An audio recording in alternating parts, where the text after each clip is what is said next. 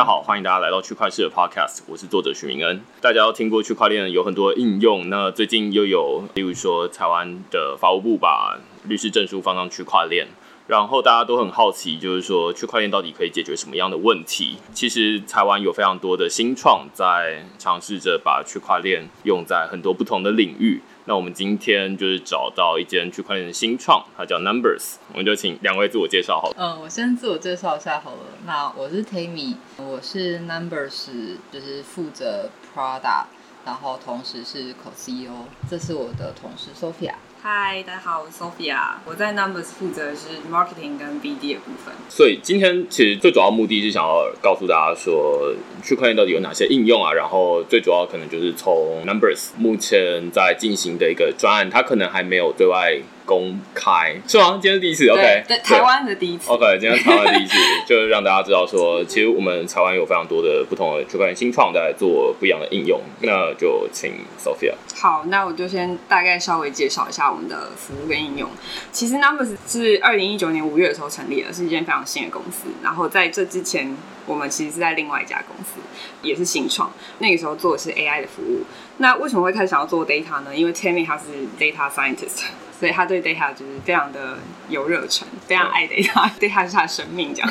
对，所以就是在做前一个公司的过程当中，就是想要回归，就是他本来想要做 data 的初衷，所以我们就回来做 data。很多人开始在讲，就是 data 这件事的重要性嘛。所以我们在去年的时候做了一个小小的 project，关于 personal data 的，因为 Tammy 就是觉得他所有的服务都被。很多的服务商绑住了，就是你的手机打开有很多 app，然后所有的 app 都会绑住你的资料，很多 app 你是没有办法下载你的资料的，所以就是那个服务商万一消失了不见了，你的资料就全部都不见了。这件事情是 Tammy 一个大痛点，我自己也有这个痛点，就是你会觉得好像 Google 不会倒啊，所以我可以很放心的把资料交给他。可是万一他真的有一天发生什么事，就是世界末日，然后你的资料在上面还是会全部不见。所以我们刚开始想做的是 personal data 的保存，让它变成一个你的 personal。Data wallet，或者大家其实比较担心的，应该是例如说，最近我朋友在备份他手机里面的照片，但是他就很犹豫，我就说你就丢到 Google 相簿上面就好了。他就说，但是我不想让他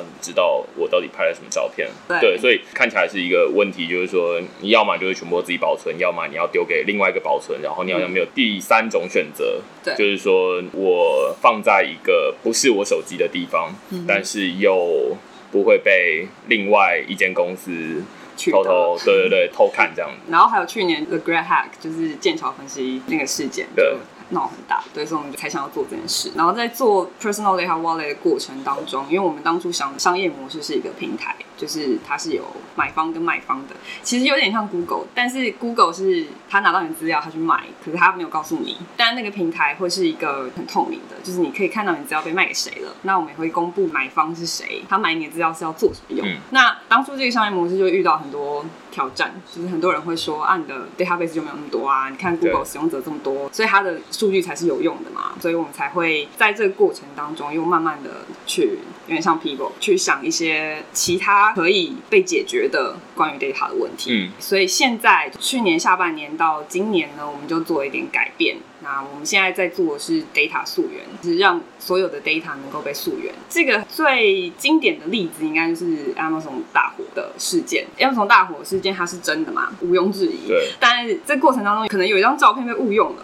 大家不知道被误用了，就开始疯传那张照片。最后有人发现，哎，那张照片是被误用的。所有的焦点都被放在照片被误用这件事上，而不是放在 Amazon 大火这件事上。就是资料是真的。只是它被误用了。最近的澳洲的大火，我也是觉得有点，就是自从有上次的经验之后，我就觉得，所以这些袋鼠到底是不是真的？对，然后你就会看那张照片，想说，那我要怎么求证这张照片是不是真的？或者是最近真的是有八千只的无尾熊被烧死了，还是到底就是有没有照片？然后这些资料到底是不是真的？对就会开始怀疑。其实现在不管是 social media 还是真的 media，就是资讯量太大了，有的时候其实我们没有办法一一去求证。然后以前的媒体是他们会去做求证这个工作，但现在的媒体就可能没有办法。处理那么多事情，所以很多媒体是没有经过求证就把东西放上去，或者是名人他可能没有经过求证就把一些。东西直接放到 social media，然后它影响力太大了，然后就变成这个资讯就散播的很快。就以讹传讹这样子。对，然后我们就有点想要导正这个问题，就是 misinformation 的这个问题。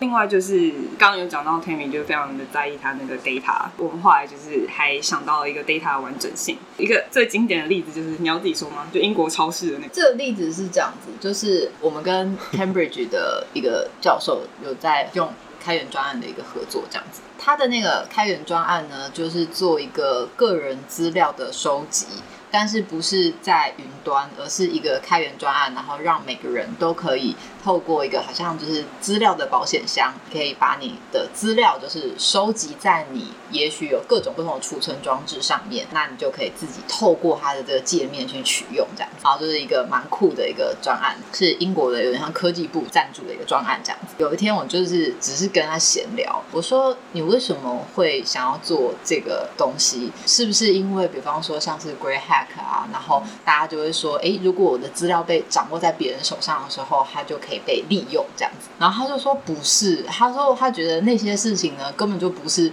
一般生活的市井小民会在意的。然后他就说，他也就是一般的市井小民而已。他在意的事情是，现在呢，很多的公司都号称用资料去取得你的喜好。英国有两大超市，就是 Sainsbury 跟 Tesco。他就说他非常困扰的一件事情呢，就是因为 Sainsbury 呢，它的海鲜通常比较好。然后 Tesco 的蔬菜呢，通常都比较好，所以它比较常会在 Tesco 买蔬菜，在 Sainsbury 买海鲜。之后呢，当他们加入这个资料分析之后，那 Sainsbury 就再也不给他蔬菜的广告，Tesco 也再也不给他海鲜的广告。可是呢，他就会觉得，哦不，我不是要这样，我只是想要买到最好的，所以我希望如果你们有更好的，你应该要告诉我，就这不是我真正的喜好。可是呢，就是 Sainsbury 就会以为他是一个只买海鲜的人，然后 Tesco 呢就会以为他是一个只买蔬菜的人，所以他就仔细思考这个问题，他就觉得说，为什么 Sainsbury 跟 Tesco 你们不互相 share 资料呢？可是后来他就发现说。就是不可能，就好像我们的 Seven Eleven 跟全家，他们也不可能分享资料。第一层当然是因为他们是商业竞争对手，可是第二层就是说，这是他跟 user 的之间的 promise 有法规的问题嘛，所以他们不可能互相分享资料。所以最后的时候，他就想到了，就说哦，那唯一有可能的方式就是。让我们把资料都拿回来吧。如果我可以把我的资料都拿回来，我就可以把它分享给 Sensory，再分享给 Tesla，、告诉他们说我是一个又喜欢吃海鲜 又喜欢吃蔬菜的人。只是不去你家买而已。对对，可是如果你有好的，你要告诉我，嗯因为我其实很喜欢。所以就是资料的完整性。有的时候我们 personal data 是被分散在不同的服务商上面的，然后我们自己不知道被收集了什么，就被推波了。对，所以我觉得刚刚听起来有两个不一样的问题，可以分成三个角色，一个是资料的拍摄者。无论是澳洲无尾熊，或者是亚马逊的森林大火，或者是以前的某一次的大火，这是拍摄者。接下来是资讯的接收者，可能是看到这则新闻的人，最后是中间的媒体平台。然后我们可能在 Google 新闻上面，或者在雅虎新闻上面看到这些照片，就是可能这些照片都是真的，只是中间的平台它因为说故事的关系，它如果要说这个大火，它没有放一只被烧焦的什么动物出来的话，对，就大家就不会转，不会点进来看，所以他就为了说故事的需求。会想要拿以前比较耸动的这些照片来说故事，那于是就会造成资讯混乱的问题，就是说这也是真的照片，只是它不是这一次的照片，所以这是资讯在这三者之间传递，就是从产制者，然后到平台，然后最后到接收者，然后让接收者误以为好像是这一次的，或者是怎么样，那于是就刚刚 Sophia 说的，就是反而让整件事情失焦了，大家反而会回头关注说这照片到底是不是真的，或者这些数据。还是大火其实是捏造出来的，嗯巴西的总统很喜欢说 这没有那么严重那样的，这是一部分。那另外一部分是刚刚 Tammy 说的，我们的资料基本上我们现在只有两种选择，就我觉得这有点像是 Google 的，如果你用 Google 硬碟在分享资料的话，你基本上有两种选择，一种是完全公开，只是这个公开不是公开给所有人，而是公开给比如说 Google。那另外一种是你完全锁在个人手上，就是你完全不分享给任何人使用。那现在大家就在想说，那有没有一种方法是，我可以取得连接的人，他可以取得这些档案，因为现在的资料等于就是要么你拿在手上，然后你就会说这个资料好像没什么用。以前的世界基本上就这样，没有 sensor，没有资料，只有你自己知道说你今天去哪一个超市买东西。但是现在的情况比较像是说。诶，有部分的资料已经开始被收集了，但是他们基本上都自己拿着。第一个是他们不会分享，第二个是说反而造成使用者的困难。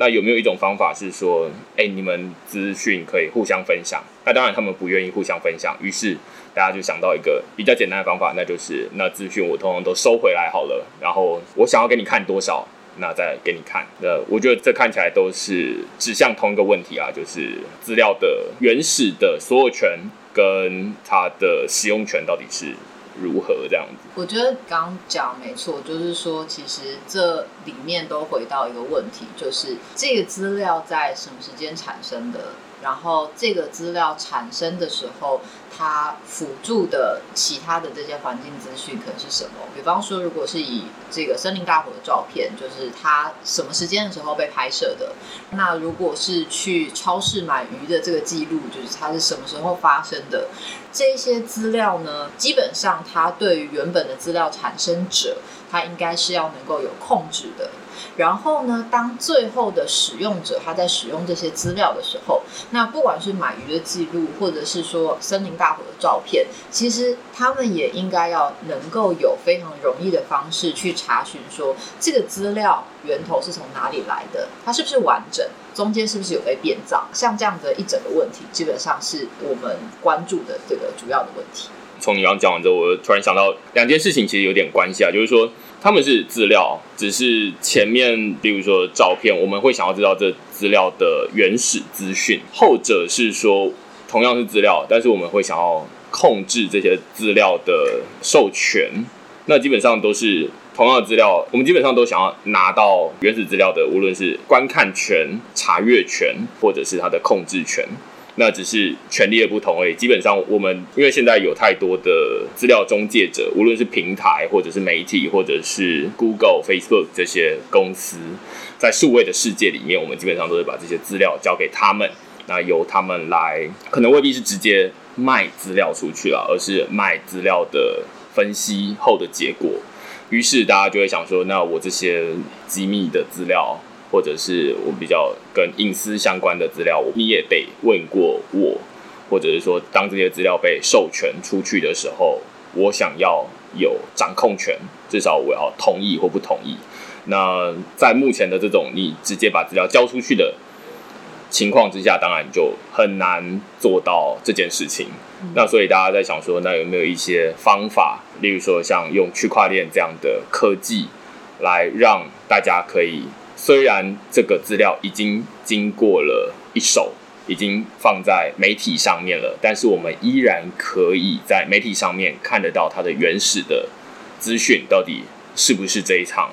火灾拍摄的，它的时间是不是对的，或者是它的地点是不是对的，资料也是一样，就是我想要知道说，那这个资料到底是不是经过我授权的？对，所以我们目前在做的产品就是比较针对媒体。的部分，其实起因也是 Amazon 大火的事件，就是图像这件事啊。我们觉得从图像着手就是切入是一个比较好的切入点，因为它是比较具象的，然后看到，然后也是我们一直以来之前在做 AI 视觉辨识的时候，一直以来处理的资料形态，所以这是对我们来说是一个比较好的切入点。那我们就开始去跟一些媒体合作，开发一支 App，然后这支 App 是你在 App 内拍照的话，它是可以在拍照的那个当下，收集所有的环境资料。这个环境资料不是只有，譬如说时间跟 GPS 地点而已，就是这样太少了。对，它还包括了你的手机的硬体资料，然后手机里面有很多 sensor，那些 sensor 当下的所有的资料都会被 keep 住，所以这张照片。它就不再只是那一张你看得到的照片，它会是有很多证据是证明它是在哪个时间点，然后是哪一个人的手机，然后它可能连电信商啊，或是手机的重力的感测器啊，这些资料都可以被记录下来。嗯，对对对。其实前面有稍微提到，就是说这个情境会比较接近在，例如说一个是在灾难现场火场的。照片拍摄，嗯，那过去的情况可能是这样，例如说救灾或者是记录人员他进去到现场之后，然后他拍完照，虽然这些资料本来就有记录在这张照片上面，但是在未来可能，例如说在法院上面或者是在证据的举证上面，就要说这张照片确实这些资料都是当初记录下来的，而不是事后修改的。无论是例如说楼层啊，如果这里面有一些高度的资料的话，那我们就可以借此判断。那因为每只手机里面它的 sensor 都不太一样，那所以就可以记录到比较完整的资讯。这些资讯本来在没有区块链之前早就已经记录起来了，但是有一个比较大的问题，就是说大家会去质疑说有没有经过变造？对这些资料虽然存了这么多，但是到底是不是事后 P 上去的？现在在 P 图，我们基本上都是 P 眼睛看得到的东西，那比较少去 P 后面这些比较细节的资料。但是这些细节资料其实也是可以动的。那于是大家就在想说，那除了保存照片本身之外，后面这些资料是不是也可以同时连着这些？我们可能会说，后面这些资料叫 metadata，metadata 是不是可以连着这些照片一起放到一个比较难被修改的地方去，在事后举证的时候会比较方便？听起来好像是这样。对，是这样，没错。所以刚刚讲了两个应用情境，一个是媒体嘛，然后另外一个是灾难现场。其实我们是稍微经过了解一下才知道，原来有这些使用情境。然后火场摄影师他们的痛点呢，其实就是在举证那一块，因为他必须要让法庭相信他拍摄的那张照片跟他所记录的所有资料是符合的。然后这件事情就对他来说非常的 suffer，就是他拍了那张照片，他当下还要用手机去记录，对比如说时间、地点，然后同时他必须要去证明说，他可能需要两台相机，一台相机是拍摄灾难现场，然后旁边有手机去对对照时间跟 GPS 的地点，然后再用另外一台相机就是拍摄这个画面。对，他就是需要证据的证据的证据的证据这样。对对 那所以就基本上没完没了。如果你不相信的话，就可以举证到很多。这基本上跟蔡英文总统的那个 毕业证书，然后你不相信那毕业证书，你就要拿出博士论文。博士论文你不相信的话，就拿出他的作业。然后作业不相信的话，找出他的室友。然后室友不相信的话，你就再看看怎么办这样子。对，因为其实刚刚讲到就是媒体跟火场现场的一些摄影，其实它是同一个类别，就是属于证据保存的这一块。像是证据保存的这个部分，我觉得身为在台湾的我们，至少是我。我其实之前在跟他们接触之前的时候，我是真的比较没有想到的，因为我就会想说，你今天如果就是火场摄影，就会有人去拍照，就会看到消防局就会有人去拍照，然后起火点，然后怎么样怎么样，拍完了之后，就是用那个证据去说话就可以了。我觉得这样子是很 OK 的。后来的时候才发现说，因为我们可能都有看过美国那种法庭剧啊，那种法律攻防，在 L A 那边的火场摄影师，他那时候跟我们解释，他说事情没有这么简单的，因为他们其实就会有双方，然后双方都会各自请各自的火场摄影师去拍摄，然后你的 criminal charge 那个东西出来之后，这个人可能就会涉及，比方说十年的刑期，对，所以双方都是竭尽了全力要拍出最好的角度，去证明这个人有罪，还是证明这个人无罪。那现在因为美国又是陪审团制度嘛，那陪审团当然也知道，就是说你的图片是可以 P 的，你的 metadata 是可以改的，那所以陪审团也越来越 critical。那他们确实是真实的出现过好几次，就是火场摄影师 present 出来的这些犯案的证据，后来是被陪审团推翻。那推翻的理由是他觉得你举证不足。你对你的证据的举证不足，因为这里面就黑漆麻乌一片，然后我没有办法相信说你这个真的就在这个点能够证明这件事。对，所以后来的时候，就像刚刚 Sophia 提的，他们就想尽了各种方法，因为手机上面有很多的 sensor，那这些 sensor 都有机会去验证某些事情，对它在里面装很多的 app，不同的 app 会 trigger 不同的 sensor，然后每次照相的时候就一个个打开，然后就开始拍，然后要对应那个地方的图，然后最后再好好的拍一张这个地方的照片，嗯然后就像你刚刚说的，就是证据跟证据的证据的证据的证据，然后就是一连串的辅助。对，对，那是他们的目前的现状这样子。对我之前有看过一集 TEDx，好像就是正好在讲这情况，但是他是举阿拉伯之春的例子哦。我觉得这同样的例子套用到香港也完全可行啊，就是说在当地的记者他拍摄到，例如说暴力的事件，无论是警察跟民众，或者是民众跟警察某一方，那他把这个照片上传到，例如说网络上，大家可能会质疑说，哎，这可能是假的。尤其是你拍说警察公权力对于这个民众的霸凌，政府当然第一时间就跳出来，是我们都非常熟悉中国他的说法，基本上他就会说。没有，请大家不要相信假新闻。即便新疆，他都会说这是假新闻，这样。所以，我们到底要怎么举证这个东西是真的？在国际上要怎么说？哎，这个其实不是我随便乱弄出来的。你刚说的火场，其实也是一个很明显的例子。我们都知道，说照片越模糊，基本上它越容易被 P 出来嘛，因为大家就会同意说那里就是一片黑。所以有一点点，他就会说啊，那边是大家都可以依据那个依稀一点点的证据，然后来说一大串的故事。同样的情况，其实我觉得在，例如说在新疆，新疆的情况可能也是差不多。就是你如果是一个外籍的记者进去要拍照，那你肯定就是。用一个隐藏的镜头，那那个画面可能就是没有像你拿着那么大的摄影机进去看的那么清楚，那所以动手脚的可能性就提升了，或者在北韩也是一样的情况，所以大家就会想说，那有没有一种方法是可以让这些政府，他当然可以跳出来否认说这个没有，但是有没有一些办法可以让个人的记者，他没有像政府这样？这么强的 reputation，就是说政府的发言都是很有公信力的。你其实个人你有可能说的是对的，只是你站在政府的反方向，所以大家就比较不相信你。但是科技可能可以让个人他的信用是提升的，就是说他说的其实是真的，有科技为辅助这样子。所以我觉得这同样的情况，特别是在这种小虾米对大金鱼的情况之下，特别需要科技的赋能了。还蛮同意的，因为我觉得等于就是说，可能从智慧型手机开始非常流行之后，然后各式各样的网络的服务兴起，就是说。我们经历了一个十年，那个十年是资料非常的泛滥，到处的流窜，然后几乎是没有任何的管制。如果你要尝试管制它，如果政府出手，你又有一些是不是有言论自由什么等等之类的，就会有很多的。所以走到可能像是刚刚提到的一些什么托啊，然后到 Great Hack 的 Movie 啊，就是他其实都想讨论这个问题，就是资料的源头是很难被相信的。这个资料到底原本属于谁，应该被谁控制？怎么样使用是合理的，这些东西是全部就是在现在的状态里面是很模糊的。我们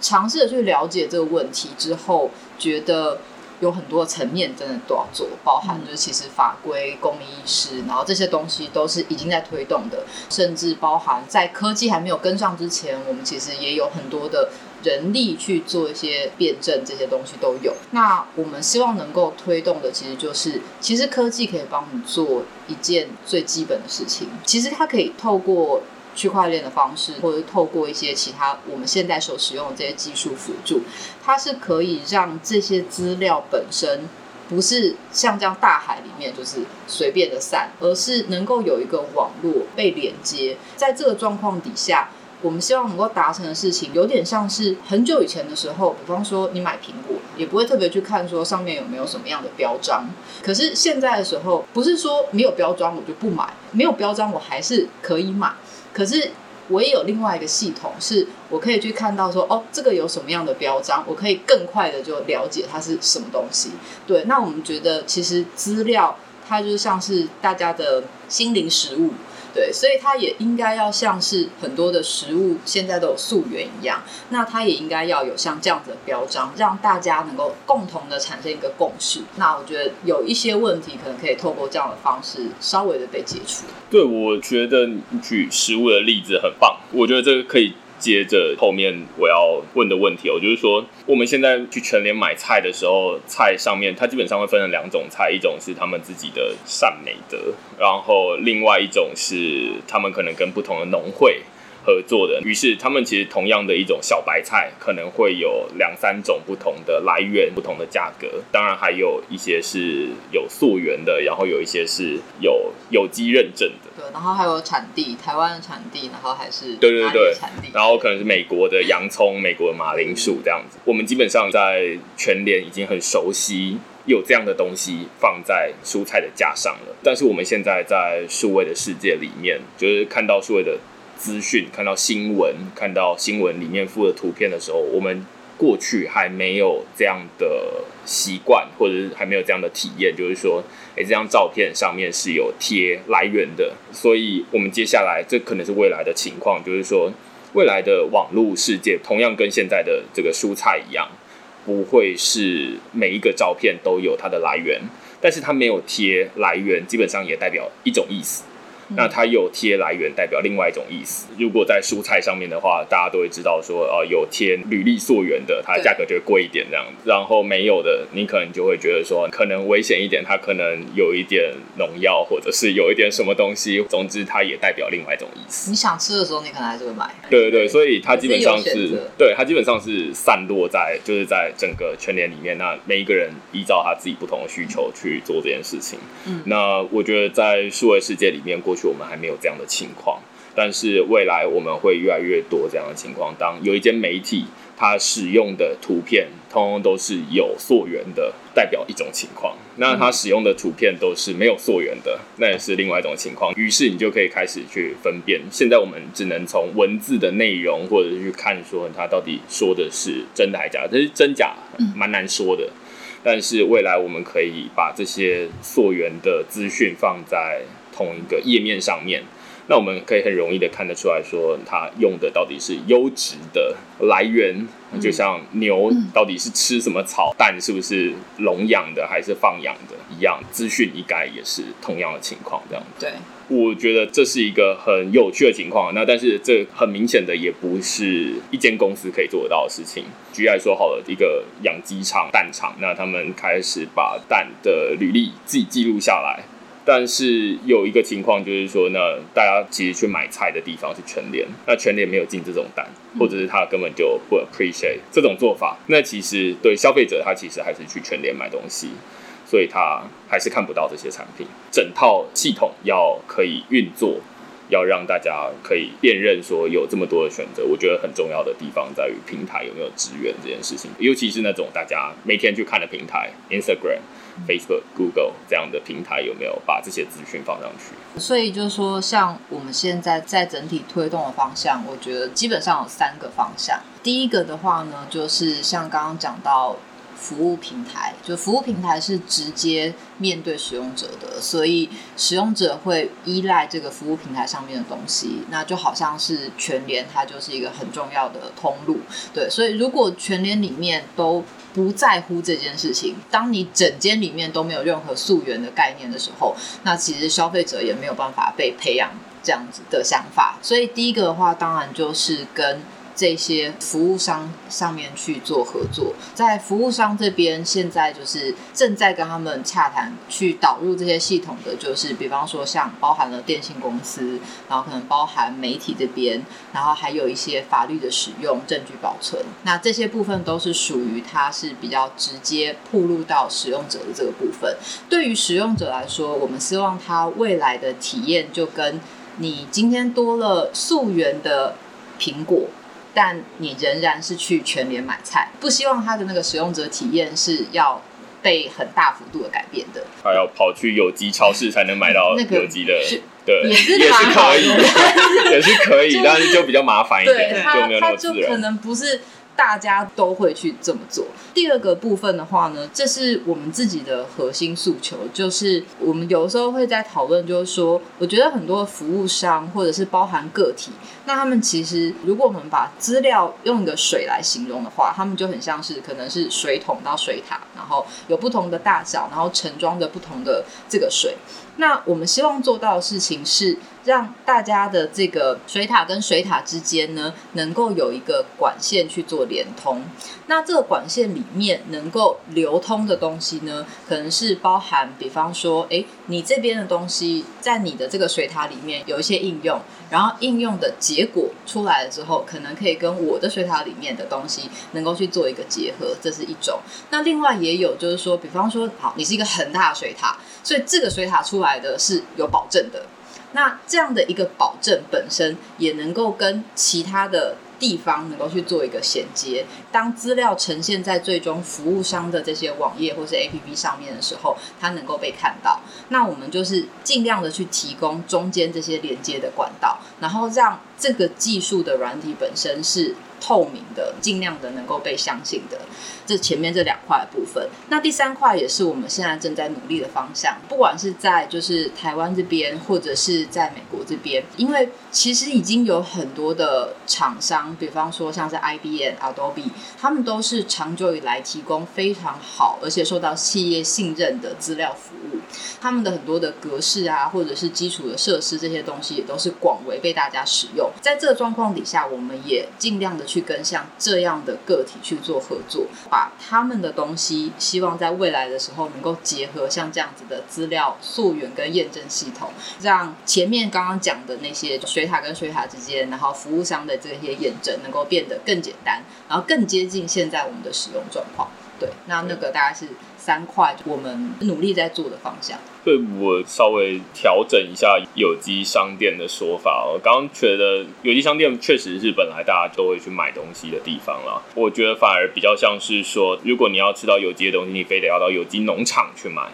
这个才可能会比较接近刚刚讲的情况，于是大家都会觉得说，哇，我要舟车劳顿跑到一个有机农场才能弄到这些东西，就有点像是现在你要到法务部的律师查询网站里面，你才能查得到这个人到底是谁，他是不是真的具有律师的资格。我觉得这是比较麻烦的，虽然在网络上面我们只要多开一个网页就可以了。但它还是多一件事情，大家都是懒，或者是大家没有那么多的精力。一篇新闻上面有太多的资讯要查证了，那所以最好的情况可能是说刚刚说的水管跟水塔的例子，就是说那这些资料本来。就储存在，例如说像律师证书的资料，它本来就是对外公开的，只是它没有办法过去新闻网站，例如说联合新闻网，例如说他写某一个律师的名字，那后面为什么不能多一个？就是哦，这个人确实是对，就是可能是一个绿色勾勾，就是 verify 法务部认证说，对，这个人真的是个律师这样子。于是某种程度就是认证说。联合新闻网这个新闻不是随便乱写，他就已经同时验证过这件事情了。这些资料本来就是在网络上面公开的，只是有很有心的人士说：“哎，那我保持着查证的心态，然后去查证这些东西。”现在有很多的假资讯的查证平台，基本上就在帮大家做这件事情。我主动去帮你跑很多不同的网站，然后去搜寻很多新闻或者是资料，然后来佐证你说的东西到底是不是对的。这些。打击假资讯的 c o f a c t 他们基本上就是在做这件事情。既然他们都可以做得到，那为什么需要人来做这件事情？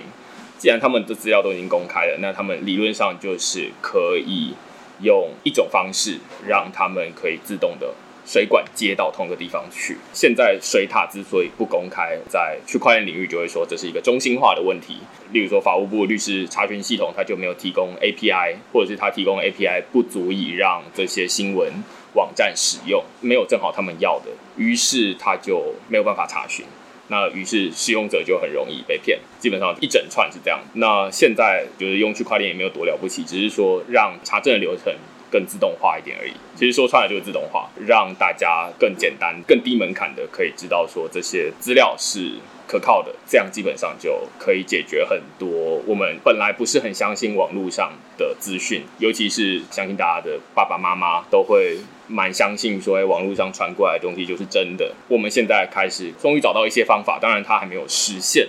它实现可能还需要中间的平台来配合，就有点像是有机的农场开始出现了，但是还没有有机商店，全年还要再等一阵子。嗯，但是这可能是一个开始，总是要有人开始种有机的蔬菜开始这样子。这边也想补充一下，是我刚刚就想到一件事，就是说刚刚有提到很多，就是对于资料验证的现有的一些服务等等。那我觉得现在我们之所以想做这件事情，其实我觉得现在的感觉就很像说资料的验证，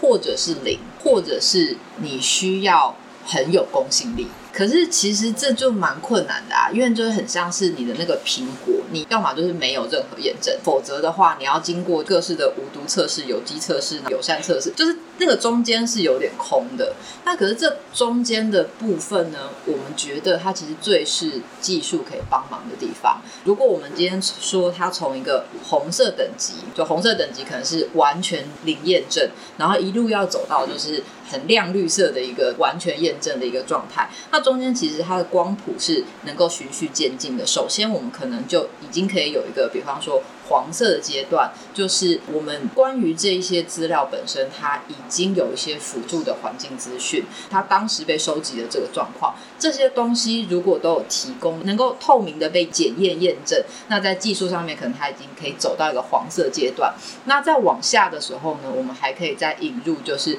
比方说个人，然后或者是机构，他们也都可以利用群众的力量，或者是机构的信任，在对这个东西上面，我们就还可以在网上去叠这些。信用，那就可以把光谱从现在的就是一个完全空白的，然后到你必须要就是大声疾呼建立就是非常多的公信力，才可以让别人相信你这一笔资料这个状况。可能我们可以把中间的这个光谱就是稍微补满一点。非常同意，现在看起来就是一个非黑即白的情况，要么就是你是权威机构，总统府发的公告，要不然就是奇怪的人这样。那好像中间没有一个验证的灰阶的过程，这样子。科技可以让我们可以有一个灰阶的选择，就是说，OK，那这是黄色，那是绿色，然后这样或许会比较知道说，OK，那这个资讯到底可靠度有多少，然后自己要放多少心力在那里面，这样子。对我同意。因为我们目前合作的对象大部分都是美国那边的，就是 connection。然后我们在台湾这边其实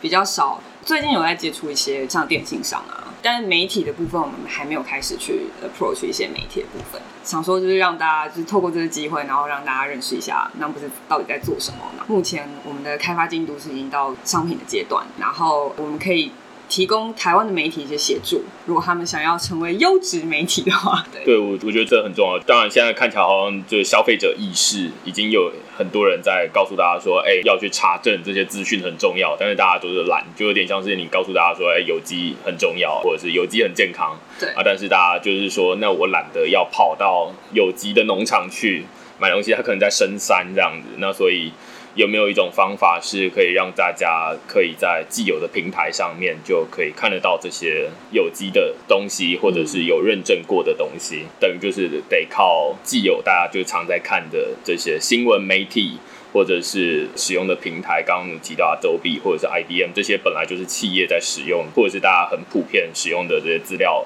格式，这可能都是连接生产跟使用两端的一个很重要的媒介。当然，也是你们很重要的一部分，就是要做的事情，因为这显然就不是任何一间公司 做得完的事情。这样 对，就是我们只能提供技术啦，但是真的要让这件事情发生，是需要很多人，就是它需要变成一个 ecosystem。就是大家都同意这件事，然后愿意做这件事，那就是身为一个 reader，你才有办法享受到这些后面的一些好处。尤其在选举之前，这正好是在选举前一天录的音啊，大家都在讨论的就是假资讯的事情。现在等于就是说。